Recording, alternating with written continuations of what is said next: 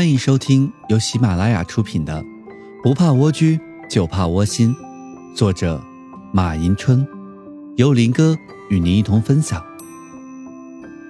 本集内容将与大家一同分享：以弱示人，不断前行。现实生活中，有些人总是喜欢处处表现自己，让他人知道自己看重自己。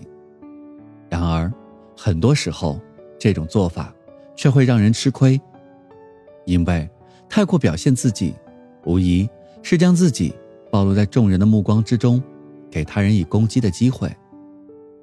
小李是个很优秀的企划人才，在业界也算小有名气的人物。他凭借自己的实力进入了一家国企工作，朋友们都为他能有这样的机遇而感到高兴，因为他终于找到了一个。可以施展才能的舞台，可是小李在那里工作不到半年的时间，就自动请辞了，这让所有人都很感意外，甚至以为他疯了。因为那是许多人做梦都想进去的公司。可是，等小李讲明其中的原因后，大家都无语了。原来，小李所在的企划部门有七个人，因为企划是个刚兴起不久的行业。所以，即使单位里有这个部门，原单位的人员也都不懂得企划的具体操作，主要的工作都是由他来完成。他也因为刚进单位，有表现一把的心思，凡事尽心尽力做好，各项工作也都做得很出色。然而，因为他的出色，让其他几人显得太过平凡，这几位就开始对他这个出头的船子大肆诽谤。小李开始并没有在意，以为这些谣言可以随着时间的推移而自行消失。然而，他的想法却大大错了，因为他没有切实的考虑其中的原因，没有协调与部门人员之间的关系，致使他的人际关系很差。到后来，这种谣言越传越真，他觉得压力过重，只好辞职走人。一个人。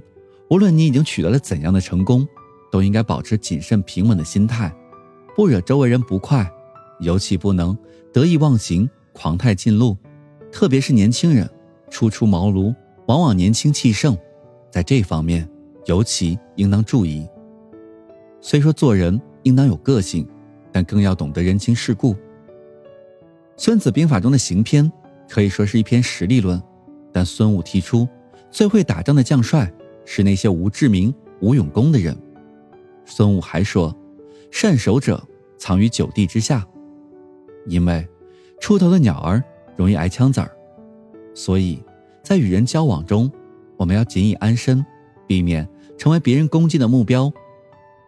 避招风雨的处事方法，初看好像比较消极，其实他并不是委曲求全，而是通过少招惹是非、少生麻烦的方式。来更好的展现自己的才华，在事业与竞争中，为了取胜，当然不可以以弱示人，但在特定的情况下，公开承认自己的短处，有意暴露自己某方面的弱点，往往是一种有益的处世之道。示弱可以减少乃至消除别人对你的不满或嫉妒，可以将其消极作用减少到最低程度。当然，示弱还需要脸皮厚。必要时，甚至还要装傻充愣，即使受到羞辱，脸上也绝对不能有一丝一毫的不满流露。或许在别人看来，你平平常常，甚至还给人窝囊、不中用的弱者感觉，但这种表面的无能，正是心高气不傲、富有忍耐力和成大事、讲策略的表现。第一，忍耐是智慧与自制力的结合体，很多人。都想通过走捷径，让事情快速的出现所要的结果。但是欲速则不达，当一心求快时，也埋下了失败的种子。老话常说“慢工出细活”，说的就是这个道理。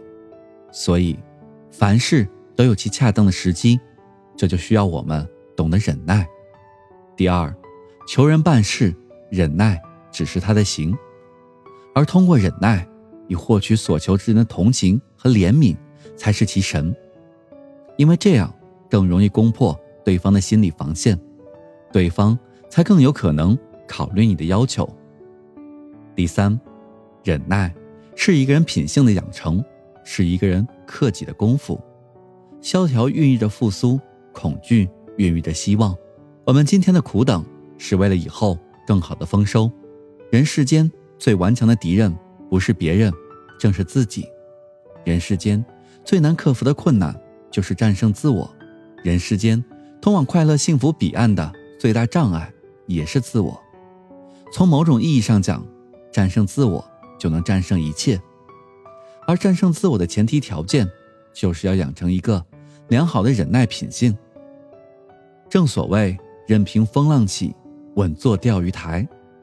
在人的一生中，有时由于自己的一时失误，可能会给自己带来很多麻烦；有时候又由于自己一时的得意，会给自己带来无尽的烦恼；甚至有时由于自己一时的无心而受到他人的指责。然而，无论你一生究竟是什么样子，你都必须要懂得忍耐，使自己保持一份高洁的情操，一份淡然的心境。并在这种心境的驱使下，让自己不断的前行。